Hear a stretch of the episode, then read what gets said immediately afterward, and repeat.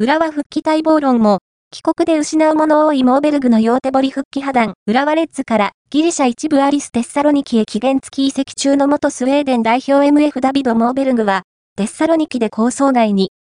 元サンフレッチェ広島、アビスパ福岡所属選手のディフェンダーエミル・サロモン尊用するスウェーデン一部 IFK 両手掘りへ復帰すると報じられていたが、破談に終わったという。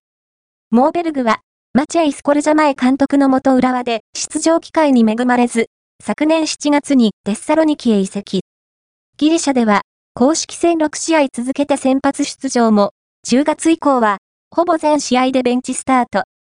12月21日のリーグ戦では、1点リードで迎えた、後半アディショナルタイムに投入されたものの、攻め込まれる場面でボールを追わず、同点ゴールを献上。対マンプレーに当たるとして、同選手に対する現地メディアやファンサポーターからの批判が相次いでいた。